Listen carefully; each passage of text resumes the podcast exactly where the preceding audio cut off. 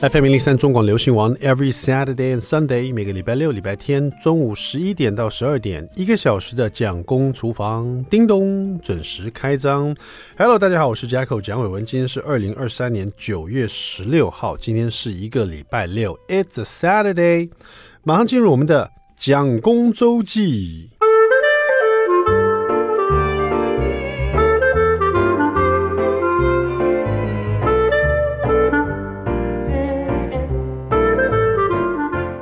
如果我没有算错的话，我们蒋公厨房应该夯不啷当朝第十年迈进。呢，所以很多听众跟着我一起老。啊，不是很多老听众哎，不是应该很多很多很棒的粉丝们都一直在听我们讲公厨房，从以前这个时段到现在啊，改到这个礼拜六、礼拜天中午的时段，也是有一些新的粉丝啊，然后也有一些这个忠实粉丝一直跟着我们哈。那也有更多人发现说，哎、其实我们在 YouTube 上或者在这个 Spotify 啊上面都可以找得到我们。就是很多人喜欢去重播嘛，就是可能当下听不到，呃，他可能当时有有嗯没没空啊，或者他正正在忙哈，他正想正好他听到某一段这个料理或者是讲公周记，他觉得蛮有趣，想再重听一次。你可以到 Spotify 去找哈，就是找那个。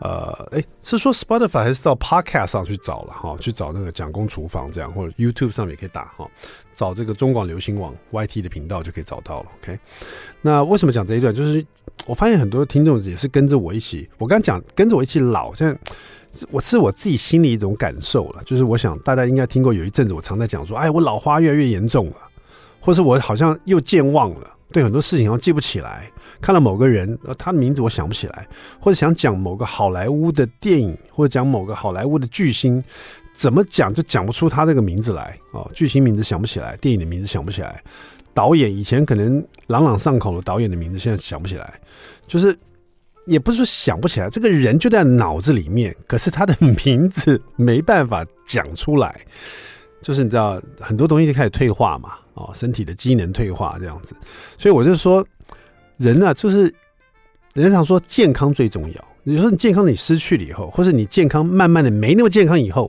你才会真的体会到这句话的重点。就是以前就以前常常，比如说我生日许愿的时候啊，总会希望说家家人健健康康。哦，讲的时候是就轻描淡写的讲。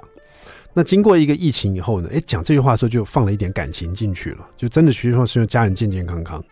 然后等到自己到了某种年龄，然后健康受到挑战，很多东西不比以前哈，不管是视力啊、记忆力啦、体能啊，或者是自己的能够吃的东西，哎，不要不要这样说，真的是这样的。以前吃香喝辣的，对不对？喝醉了或干嘛，喝很多酒，喝酒不开车，开车不喝酒，好不好？我说如果参加 party 了，大家这个这个小酌两杯，对不对？多喝了一些也无所谓。好，第二天一样精神奕奕的哈，或者是吃麻辣锅连吃三天，嗯，都吃大辣的，然后再晚上再吃一些咸酥鸡这种大炸的东西，对不对？吃什么都无所谓，了不起第二天长一颗青春痘啊，就没事了啊。现在真的不行了，肠胃受不了啊，然后这个表皮肤上也是受不了，然后整个人不要说比不要说肠胃受不了，就是你回家整个人就不舒服了。你吃太太辣太呛，或者喝太多酒啊，就是身体就会不舒服，哦就是整天就觉得哇哪里不对劲啊，整个肚子很闷闷的，或者一直在冒汗。所以我说，从刚刚这样下，正是你慢慢的这些东西 不能碰以后，你就发现这个年龄到个年到个年龄，真的是要多多保养自己啊，多多照顾自己，而且真的去体验到说。健康最重要，没有健康，你这些你看，你能吃东西变少了，你的快乐是变少，对不对？你能够像以前，我记得以前我很喜欢去骑脚踏车，就是跟潘老师说了，潘老师这是另外一个故事，他都几岁了，对不对？潘老师带我从台北骑到淡水去骑脚踏车，来回我们骑五十多五十多里这样子，五十多五十多公里这样，来回啊，那一阵子就非常爱骑脚踏车。每天去骑，不开玩笑，一个礼拜我会骑四天。现在我想到说，我当时骑这么远再骑回来，我怎么骑的？我现在想到我腿都发软。在我们家南坎西随便骑个十公里，我就觉得很累了。以前跑南坎西也是，就因为以前有一阵子就搬到桃园来了嘛，所以就不能到这个骑脚踏车从台北到淡水，就又想要维持这种高强度的这种体能的训练，所以就开始跑步。就跑南坎溪，跑个十几公里没问题嘛。然后早上跑，晚上跑。有时候想要自己晒黑一点，我就中午去跑，大太阳时候去跑，差一点中暑。可是那时候年轻呢，嗯，也没怎么样。说实在，说年轻也不过十几年前的事情。可是就这十年的光阴啊，什么东西都变了，都不一样。像最近我发现，我竟然得了一个叫做什么梨状肌症候群，就是梨状肌是在哪里？就是人家不是说你臀部像像梨子嘛，哈，梨状肌在臀部，在你的髋关节跟你的大腿这边骨头连接的一个一个肌肉，它在深处。然后就是我发上次我们不是邀请到一位也是专门在做物理治疗的医生吗？我就现场问他了嘛。后来因为这个症状越来越严重，我就去国泰挂号。我也跟大家讲，我去国泰挂号，然后这个发现医很少去大医院了，那个健保卡超先进的有没有？那一集讲工周记我还讲了一下。后来我又去了物理治疗的地方，比如说这个复健中心，就发现原来我这个问题啊，从大。就是我的屁股、臀部哦，会很痛，痛到我没办法站着，也没办法走路，一定要坐下来。而且这一天呢，可能三四次这种情况，就走路走了一半就哎呀哎呀不行，好痛好痛，一定要坐下来，就是好老的感觉。也不能说好老，就是反正身体就出状况了，不能久站，也不能久走。有时候出去 seven 买个东西，正好就痛起来，那真的很糟糕，就要靠着墙壁不能动，哎，越来越严严重了。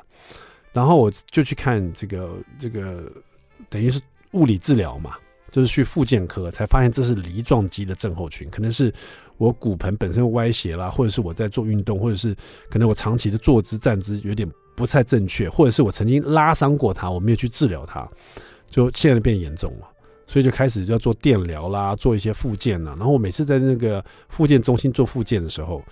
我想，这个很多年轻，就是我自己年轻的时候，根本就不可能看见复健中心里面长什么样子，甚至于看到啊，原来这么多人在那边做复健。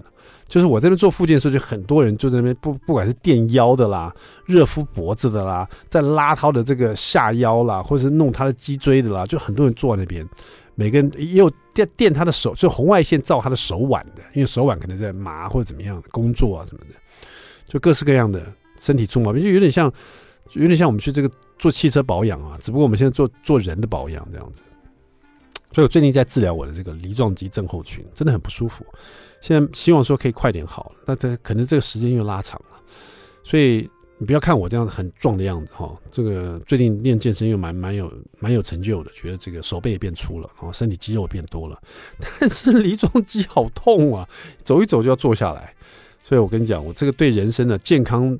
是最重要的，越来越有体会，越来越有体验。好，所以说不要等到自己身体出了问题才去，才去这个注意它，好不好？呃，我想这句话，就算我以前年轻时候听到，我肯定也就听听就算了。但是真的啊，现在我真真的很有感受，大家一定要好好注意自己的身体健康，好不好？好好照顾自己啊，吃好点啊，睡好。然后呢，这个做适量的运动，让自己的身体可以保养，这个这个健康可以状态可以保养越长越好，因为那才是我们最幸福的时刻，好不好？好了，接下来我们来听新势力林艺兴的这首《醉》，听完这首歌休息一下，马上回到蒋公厨房。I like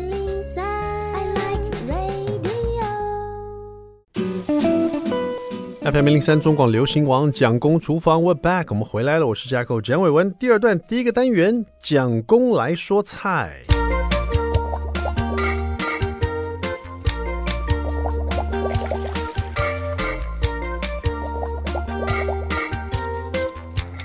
然后最近因为在健身呢，所以说重量训练以后呢，就想说多充呃补充一些蛋白质哈。所以说我最近常吃就是肉肉类哈，蛋白质或者是豆腐这样子哈。那我们今天来做一道豆腐炒泡菜吧。那炒泡菜感觉很简单，是不是就把这个家里的那个韩式泡菜拿出来挖挖个两坨，然后这个豆腐炒一炒泡菜？那这样豆腐会不会把它炒烂掉呢？炒碎掉呢？那只跟泡菜这样炒在一起，难道不需要加任何调味料呢？这个豆腐炒泡菜哦，这个说看起来字面上很容易哦，事实上做起来其实有一些小小的美感哈。怎么做呢？这个这这个这道菜我是跟谁学的哈？就是跟我们这个新手必学，只要平底锅三步骤学会一百零一道日式家常菜的潘蒙仁师傅。谢谢潘师傅哈，他这个豆腐炒泡炒泡菜的，虽然是用的是韩式泡菜，或者是你如果要用。那个台式泡菜会比较不一样，应该用韩式泡菜，但是呢，它做法是比较日式的做法哈。那食材呢，会用到这个猪肉片或是牛肉片都可以，就是火锅肉片哈。然后大概是一百克。那因为买回来这种火锅肉片都比较长一点点，你就对对半切这样，大概每一段的三公分左右啊，这样比较容易入口哈。然后呢，这个板豆腐啊，或者。板豆腐用板豆腐原因是我们要把它煎到有点上色了。那板豆腐煎的时候比较不容易碎掉，那比较硬啊。那事实上后来我在做这道料理的时候，我很喜欢用嫩豆腐，因为我喜欢吃 嫩豆腐的口感。那因为嫩豆腐或淡豆腐啊，你煎到外表有点上色的时候，它外表呢吃起来就有一点。口感，可是里面还是嫩的，那你就吃到双重 double 不同的口感，有嫩，有点又有点焦脆的，对不对？哈，那如果你用板豆腐的话，那差不多都是一样一种比较，嗯，就是它的那个咬的是比较扎实的口感，都差不多哈。所以看你自己，如果你想比较好煎，比较不会碎掉，你就用板豆腐。如果说你这个越煎越上手哈，你了解怎么煎豆腐的诀窍的话，你就可以进阶一点，用嫩一点豆腐，比如说家常豆腐这种的，好不好？你自己来做决定。这边我们是用板豆腐哈，板豆腐大概就两块哈，每一块就再切个十字，变成。呃，就是两个正方形的板豆腐切成十字，变成八块豆腐这样子哈。然后这边会有蒜末一大匙，韩式泡菜也是一百公克哈。所以猪肉片就是我们主要的肉片一百公克，韩式泡菜一百公克哈。然后葱用两根就好了哈，两根葱有绿的有白的哈，都切葱段这样子。那你可以呃，这这边葱白和葱绿就。一起放在一起就好，待会一起下锅的哈。调味料因为是日式的豆腐炒泡菜，我们有了韩式泡菜的里面的这个味道以外呢，我们还要再做一个碗汁啊。这个碗汁是酱油两大匙，味淋两大匙，清酒两大匙，容不容易？好不好记啊？都两大匙，就各一份就对了。那这个做起来是带了一点汤汁的。你第一次做这样子，那你觉得说希望这个汤汁再少一点点，再收干一点点，你甚至可以变成各一大匙，反正都是一份嘛。就酱油、味淋、清酒都是各一份啊，看是两大匙还是你要多一点变三大匙，你自己做决定，好不好？好，那平平底锅呢，加热了以后，平底锅。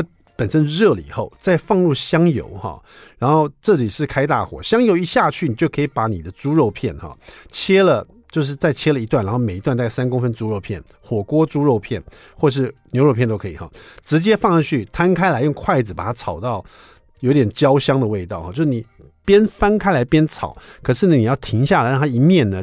触碰到这个很热的锅子跟油，先把煎到有点上色的感觉，再把它拌炒这样子，然后炒一炒，把它推到旁边去。呃，因为这边才一百公克的这个肉品嘛，推到旁边去，你的平底锅还有很多的分量。另外一部分呢，就把你的这个板豆腐切的一块一块板豆腐把它放进来，也是呃转中火，然后慢慢把每一面呢煎到有点上色哈。呃，稍微上色就好，因为其实你肉马上就要熟了，那你这个豆腐呢，很容易就上色。如果说你需要这个豆腐更上色或更焦香的话，那我劝你先把肉先拿出来，放在旁边先备用一样，免得你的肉会越越煎越干了，你懂我意思吗？尤其如果你用的这个肉。不管是猪肉或牛肉是比较瘦的部分的话，那这边可能就是肉先炒一下，让这锅子里面的肉香，然后把它取出来，然后再专心的把豆腐煎到每一面都上色哈。然后这时候呢，就加入蒜末进去，然后再放进韩式泡菜，还有葱段哦，一起再拌炒。那这时候如果说你肉已经拿出来的话，这时候再把它放进去，等于锅子里面有煎的呃上色的豆腐。一块一块的，然后呢，刚刚炒香的这些也上色的这些猪肉片或者牛肉片一起倒回来，然后蒜末的香气出来了，韩式泡菜倒进去拌炒，然后葱段放进去一起拌炒，这时候围绕葱段呐、啊，还有韩式泡菜味道，这时候把那个碗汁啊，就是各一份的酱油、味淋、清酒一起倒进去，那这锅子还是很热的、所以这个碗汁倒，因为你一大匙有十五 ml 嘛，两大匙就是三十 ml，你总共三十、三十、三十。总共有六大匙，所以将近一百 CC 的水分。你这样一百 CC 水分倒进去，锅子那么热，倒进，那个声音出来，烟冒出来，你就知道，立刻你所有食材在里面呢，立刻又要再熟透一次哦，尤其是豆腐。豆腐已经煎到一点脱水了，这时候你汁进去去煮，它就容易把这个汁啊，还有煮进去的这些葱段的香气、蒜的香气啊，还有刚刚这个肉的肉香，一起都煮到豆腐里面去。稍微煮一下，好拌匀一下，看你要收汁收到什什么程度哈。这个豆腐炒泡菜，基本上当你这个碗汁下去，把它呲那一刹那之间，三十秒之前就可以起锅了，就可以享用，好不好？那这是基本款。啊，你做了一次以后，你将来还在可以加一些其他的高丽菜啊、洋葱啊什么，越做越多，甚至可以丢个乌龙面进去，也是很好吃，好不好？好了，在家试试看。特别谢谢我们的潘孟文师傅以及我蒋伟文哈，新手并学，只用平底锅三步骤学会一百零一道日式家常菜。休息一下，马上回到我们的蒋公厨房。I like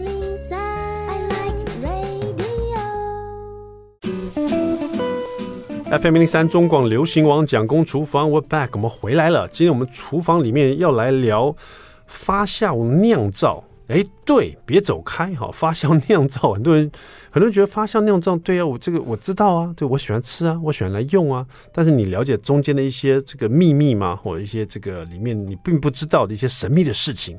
今天我们请到一位这个发酵的食物的酿呃一个传道士啊，这是他的这个头衔蛮有意思的哈。呃，许家生老师啊，家生老师你好。哎，主持人好，各位听众朋友，大家好。是老师，你是东京农业大学酿造学科的哈？请问这个酿造学在东京大学里面，东京大学大家知道这是很很有名的知名大学，呃，第一学府的感觉。然后那个酿造学科在他们东京大学来讲，算是一个很热门的学科吗？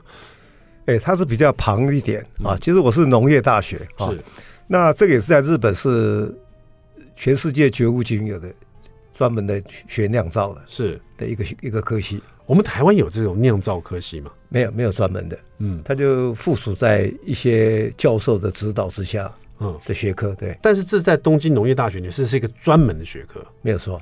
这是为，这是因为，呃，好像好像很多日本的一些调味料都是用酿造或是这个发酵出来的。比如说我们大家最熟悉、最常用的味增啊，或者是呃，比如说现在很有这个叫盐曲，呃，盐曲嘛，对，对不对？啊，现在大家在用盐曲。呃，大家呃，盐曲它也不是一个很新的东西吧？哎、欸，它其实不是很新的东西，但是在这十几年来，它把它变成一个另外一种的调味料。对对，我想说这个问老师最清楚，因为突然之间，好像大家对盐曲就很很有兴趣啊。呃，为什么突然之间大家会对盐曲有兴趣呢？OK，刚才补充一下，刚才对东京农业大学呢，嗯、它这个酿造，它主要当成立的时候是当让日本。这些做酒、做酱油、嗯，做醋、做味噌的，是他能够传承后代，他所成立的一个科系。嗯，好，那那他呃这样讲，就是说，因为日本有很多这种，日本其实很会把他们的这种职人的精神一代一代传下去，哈，很多东西都很多东西都很坚持。不变啊，就是要照古法来酿造，这样，所以它会一一直这样传下去。所以它的酿造业，不管是老师你刚刚说酒类的，或者是刚刚讲我们调味料类的，它就是在这个大学里面专门的科系酿造系。老师，你当时为什么去学这个科系呢？这也是阴差阳错哈。他当时我我叔叔是后来到本来是台大的教授，后来到日本去，就是在东京农业大学，他有个育种研究室，是在那边当研究员啊。但是他发现到学校有这个科系。那刚好那时候我当兵回来的时候考不上大学，嗯，那叔叔就说：“那我有个这个科系，是不是可以有个机会来念念看看有没有兴趣？”那我是在大年除除夕的那个晚上，我飞到日本去，是啊，那因缘际会就是进了这个学校。这本书叫做《发酵时光》，好像有点相呼应。老师就是在发酵食品这一块。还有这个发酵时光，在你自己本身投入这个专科以后，你所产生的一个现在这个人生哦，好像都有点相呼应的感觉。你有想过，现在你变成一个这个发酵食品的一个传道士？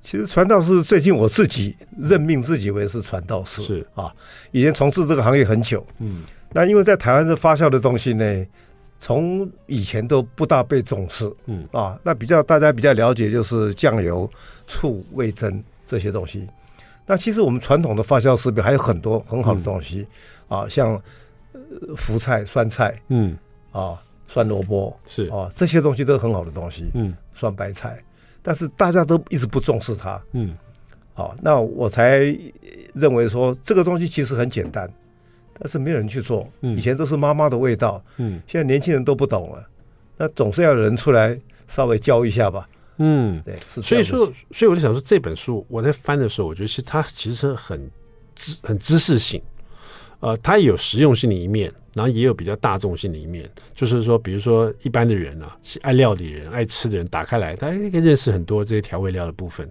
但是前半段呢、啊，几乎有很多是感觉上比较像呃知识的传授，就像老师你可能当时去这个东京农业大学。啊，去他们要传承这个酿造技术的时候，感觉是要传承一种某种酿造发酵技术的一本书的感觉，是有这种感觉吗？呃，其实传承是不敢的啊。其实我一直认为说，文化它必须要有记录。嗯，那我们台湾现在大家都在想说，我们台湾的味道是什么？嗯，那我们台湾味道几乎好像都走偏走掉了啊。那其实你到外国去的话。能够跟人家比拟的，就是你的故乡的味道是什么东西？嗯嗯，对，好像我们拿不出来。哦，那你看日本传承了几百年，他以前也是都是从中国学的，学到后来他要把它发扬光大。是，所以你看现在酱油本来是中国发明的，全世界现在讲到酱油啊都是日本。嗯，讲到 miso 也是日本。是，哦，对，就有些东西像老师说的，呃。就是大家可能觉得发酵的东西对它好像常常用到，可是说实，它是可以被发扬光大的。它而且它它代代表某种民主，比如说老师这样讲味增，立刻就想到日本。你只要使用味增，它就是一种日本的日本的风味啊，味增。或者是我们讲到，其实泡菜各个地方都有泡菜，嗯、但是你讲到泡菜，你就会想到韩国的泡菜，泡菜没有错。甚至他把他们泡菜叫成这个呃，取另外名字。对，叫新奇，是不是？他可以把它取一个名字，代表他们大韩民族啊，韩国的泡菜。那这也很了不起，就是说，其实各地台湾有台湾泡菜，四川有四川的泡菜，川味泡菜。哎，为什么韩国泡菜就变全世界闻名啊？为什么一个很简单的发酵食品，它可以变成这一个一个民族的代表的东西？这个就像老师刚刚讲的。台湾有台湾的很特别的东西，比如说你刚刚讲到一些客家的一些腌菜、福菜，这些也是我们很特殊的东西。那我们为什么没有去把它发扬光大，或者是让大家更了解它？这个是这本书想要做的事情吗？老师，其实就是呼朋引伴啊。那其实发酵这个东西在台湾一直不不不受重视，每天大家都在吃，你在吃的损失，它也是发酵的，嗯，但是它的价格跟知名度。在国际上，它就几乎没有。嗯，啊，那我就一直认为说，我们有很好的东西，怎么不会来慢慢来培养它呢？嗯，老师，因为这本书除了因为发酵，它这个发酵时光，这个是曲之味嘛，对不对？对，发酵是跟曲好像是脱离不了关系，对，对不对？几乎对对，所以说第一张这个封面照片就是老师你在一个。感觉这是一个什么地方？老师，这个封面，你可不可以可不可以帮我们形容一下？你你猜猜看，这个如果让我猜哦，我会不知道这个大大的木桶，因为你站在一个楼梯上面，uh -huh. 一个木质楼梯，uh -huh. 楼梯靠着一个非常巨大的大木桶，uh -huh. 然后有好几个这个大木桶，uh. 它是一个木造房。那如果你让这欧美人士看的话，他们觉得这是啊，这是 whisky 桶啊，这是这个在酿酒啊。如果给日本人看的话，这应该是 miso，这里面是 miso。给台湾人看的话，我在想这里面是什么东西呢？嗯，难道是酱油吗？就是可能每一个人看的感觉会不一样。老师，这是什么东西呢？呃，这是醋桶，醋桶。对，我没有一个猜对的。而且它是在台湾拍的啊，台湾拍的。啊，而且它的材料木材的材质呢，全世界只有台湾有。嗯，就是块木。啊，那日本的所有的木桶很多啊，它是杉木做的。是。啊，那大陆它也是杉木，啊，那我发现到说这个块木呢是我们的宝，就跟我们这个泡菜笋丝一样，是我们的宝。嗯，大家这这就轻忽它了，不觉得重视啊，那这才是我们台湾要去发扬的东西。是，老师刚刚讲到说像盐曲啊，这里它有曲啊，还有盐曲，这两个都其实这两个字我们都认得，但是好像这几年变得突然很受欢迎哈。那这本书《发酵时光》，它有重点是渠之味。哦，这个渠就是在我们发酵很重要的一个东西哈。待会广告过回来，我们就请老师，老师毕竟在这方面专家，也是传道士啊。让我多认识一点这个“渠”这个字，好不好？因为这本书都环绕在渠，渠可以造成的事情。那渠到底我们在哪里可以取到？我们到底怎么去使用它？它在我们生活中是不是有这么样重要？而且老师今天也带来了可以食用东西给我哈，待会我来开麦吃吃看。今天我们的这个发酵食品的这个传道士啊，老师所带来的很好吃的饭团哈，这跟我们发酵食品有什么关系呢？待会来告诉你，别走开。I like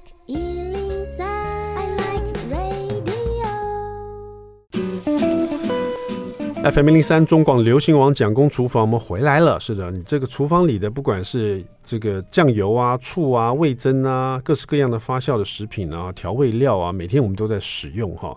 到底了不了解这个发酵食品？你知不知道什么是曲？你有没有使用过曲？你有没有看过曲？你有没有摸过曲啊？你有尝过曲的味道？曲可以尝吗？好，我们今天请到是我们的这个发酵食品的传道士许家生啊啊，许老师，老师在现场。老师这本书啊，这个发酵时光曲的味，我们要怎么使用它？怎么来看这本书？其实这本呢，呃，跟我们中国的传统的调味料都非常有相关。嗯，我们所做的豆瓣酱，嗯，我们所做的酱油，嗯，我们所做的酒。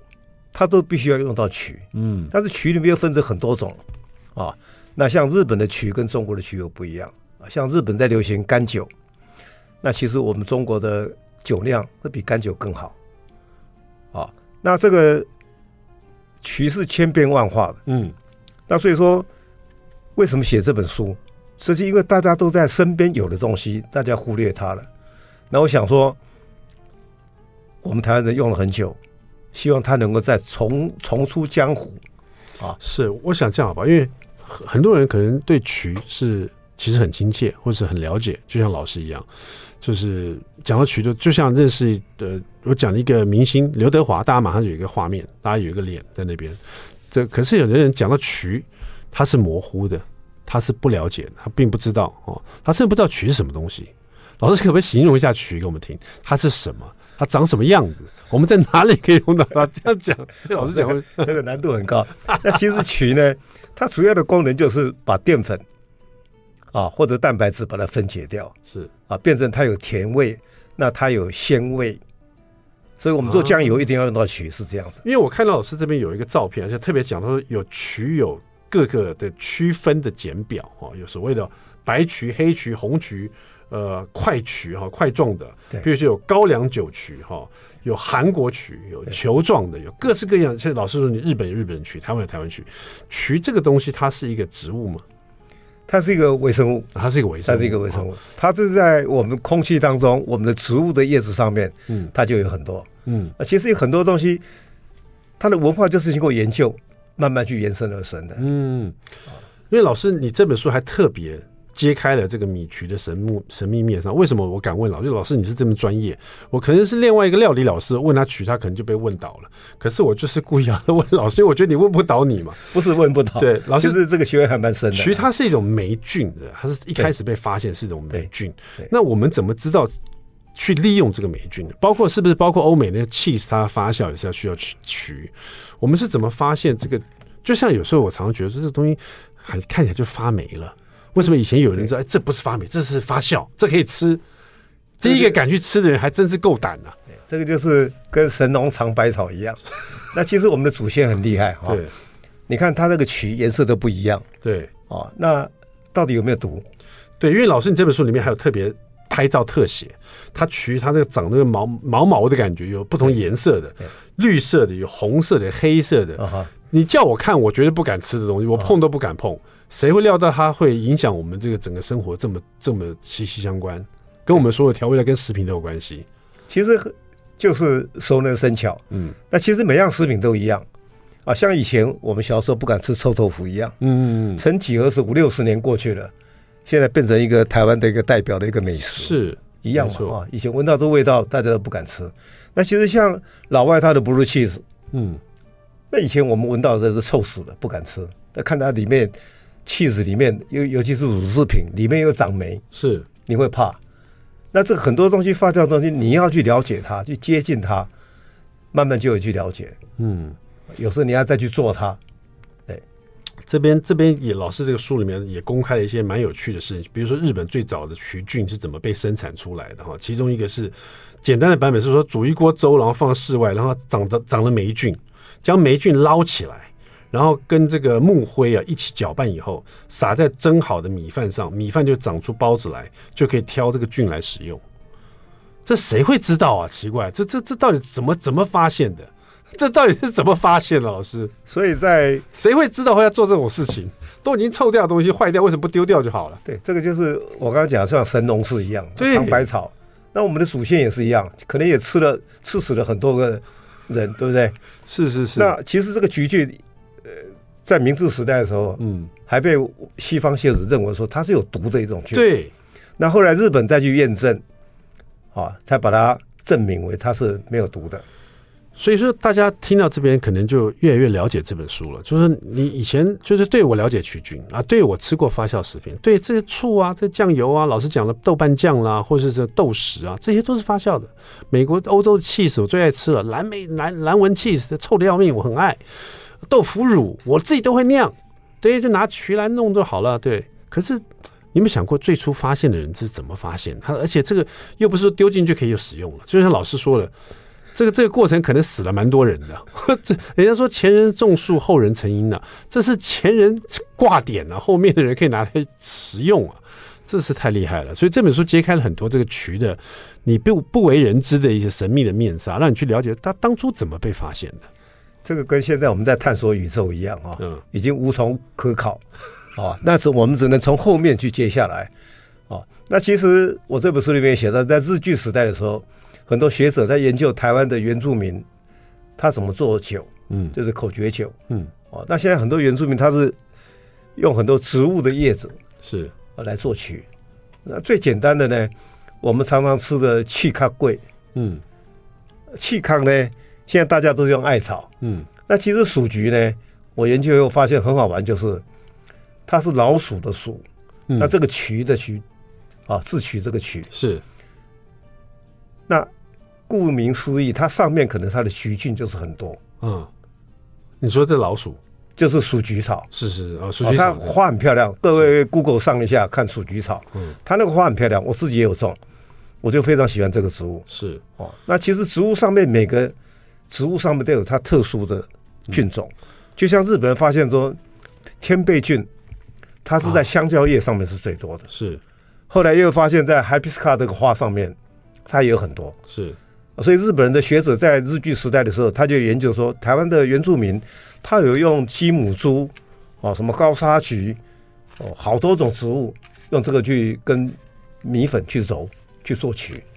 嗯，大家不要觉得说老师好像在这个在在上课一样哈，其实一开始对这种呃知识的了解呢，大家如果有兴趣的话，这本书真的是很蛮深入探讨的哈，各式各样照片，各式各样表格，各式各样数据哦，你可以真的很了解或清楚这个发酵或者曲曲菌的这个呃产生或由来或各种不同的曲菌。可是后面呢，也有很一半以上的这个书都在讲怎么样在生活上实际的运用哦，这个发酵怎么怎么自己去去发酵一些事情东西啊，简。单的去发酵，甚至用最简单的食盐来做浅渍哦，怎么来做这样子？然后有各式各样的，在我们生活中我们常吃到的一些，比如说泡菜也好啦，啊，这个刚刚老师讲到像这个我们我自己很喜欢吃的这个甜酒酿啊，好盐曲啊，啊这些你做好了以后，老师教大家怎么做，做好了以后怎么样在食物上做运用啊？比如说，他现在你去那日本料理店，会常常看到人家写盐曲鸡腿排。嗯哼，好，就看起来就是像烤煎鸡腿排一样，但是秘密地方在哪里？可吃起来，哎，这怎么不太一样？蛮好吃的。很多人甚至觉得盐曲这几年盐曲很红嘛，就是没有像盐这么死咸啊。然后用应用方法又很好，可以让这个肉品熟成哦，可以腌制它，然后呢味道就更浓郁一点哈。各式各样的这个盐曲的用法就很多。那这本书也有很多的做法。怎么去应用这个盐曲哈？大家可能买了在家里不知道怎么用，这本书教大家怎么用。甚至你不知道怎么做盐曲，老师也教你怎么做哈。那待会广告回来呢，老师送我几个饭团，还有浅字，这是这是什么字？老师，这是米糠字，米糠字的小黄瓜，对，对，对，还有白萝卜啊。这个跟外面长得不太一样。待会开麦吃吃看，我们就来吃吃看我们今天这个发酵食品传道士。老师所腌制的米糠渍，还有带给我的饭团哦。别走开，马上回来。I like 103, I like radio。嗯，那费玉山，中广游戏网，蒋公厨房，我们回来了。我现在吃老师带给我的饭团。嗯，老师，这个饭团，你这本书有介绍怎么做？但重点不是在这个饭团啊哈，是这里面的腌制物，是不是？对，其实我一直要介绍这个东西，就是饭团。现在台湾这几年，嗯，农委会一直在推广米的比赛，冠军也蛮多的，嗯。但是我一直纳闷说，冠军那么多，每年米的消费量一直在减少，减少，对，就是因为大家吃的方式不对。嗯，怎么说呢？大家吃的是最复杂的方式。嗯，夏天在比赛炒饭，我在想说，这么热的天气里面比赛炒饭，家庭主妇不骂死才怪。嗯。对不对？那其实我们的祖先以前也是吃饭团的。嗯，他远行的时候在南方，他就是带饭团。嗯，那饭团不只是白饭而已。那日本的饭团就是有西欧姆斯比，就是用盐揉一揉就可以吃，这不包东西的，不包东西的。对，嗯，那个叫西欧姆斯比。那再来包馅的，那个馅料就是要下功夫了。嗯，那因为这是要节省时，就是说节省时间的方式，就是说你这个馅料做了一次以后。你可能可以吃了半年，嗯，吃三个月啊。你说量做多一点就半个月，嗯，三个月，不是每次做。